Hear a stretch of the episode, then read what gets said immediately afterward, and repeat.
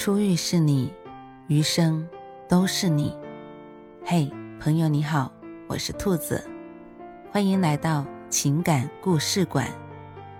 在这寂静的夜里，愿兔子的声音能够陪伴你，温暖你。兔子与你在一起。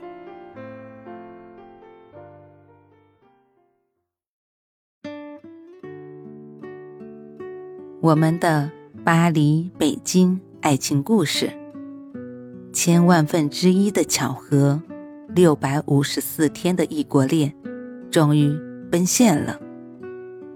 我们在二零一九年夏末认识，那时我还是一个没有存在感的小博主，而他在国内一家法国企业工作，会定期来巴黎总部述职。汇报国内相关业务的进展，关注我也是为了获取一些和法国有关的信息。他虽然是我最早的粉丝之一，但极少和我互动。直到我当年八月底在微博上第一次发自拍，他给我发了私信取笑我，我们的互动才逐渐的多了起来。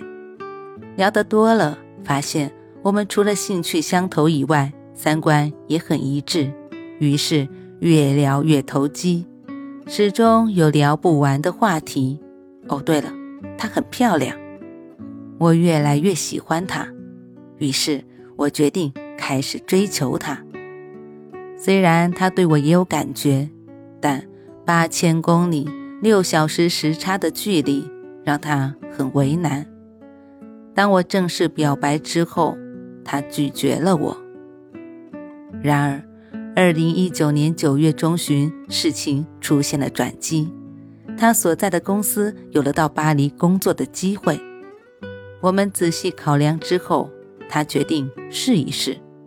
如果不出意外的话，在二零二零年三月，他就可以来法国生活了。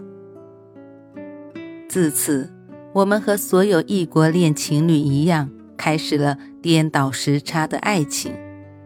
我等他清晨上班前打一会儿电话再睡，他会很努力的把工作在下午之前做完，等我起床。打电话、发信息、视频，日子就这样一天天的过去。我们对彼此的了解也越来越深。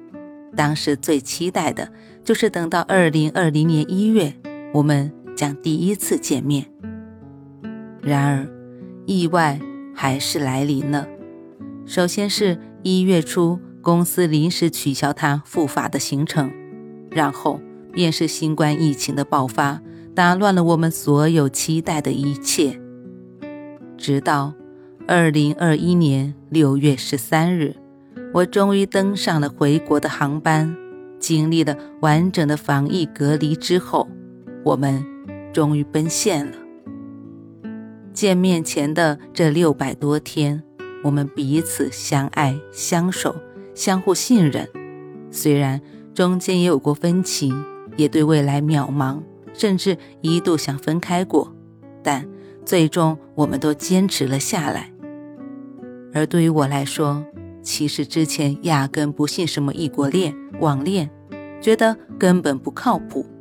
但为什么我们能坚持下来，走到现在？那是二零一九年十月的一天，我们正在聊巴黎的一些景点。他说，他之前来巴黎出差的时候，去了歌剧院参观，啥都没看懂。要是当时认识我就好了。那时我在歌剧院工作，而他还没有开始关注我。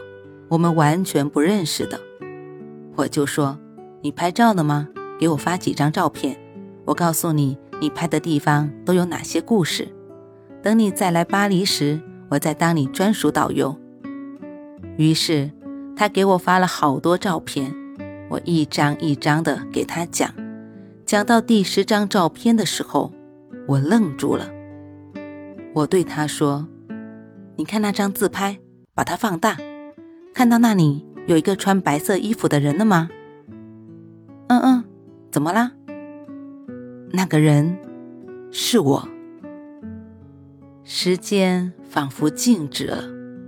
当时，两个完全不认识的陌路人，竟然在同一个时间、同一个空间出现在同一张照片里，而这一切都发生在快门按下的一瞬间。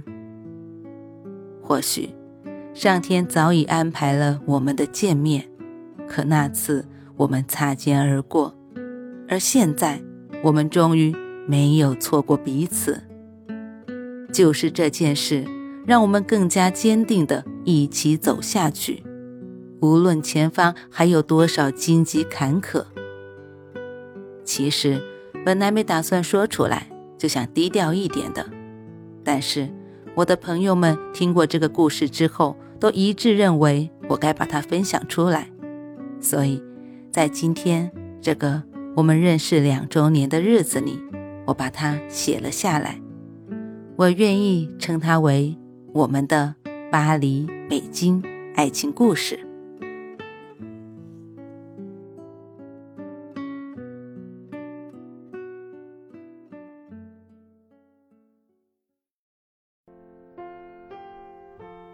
晚安，正在听故事的你。如果你喜欢兔子的声音，或者喜欢这个情感故事。别忘了多点赞、多评论、多打赏哦！兔子感谢你的支持和鼓励，祝你晚安，好梦。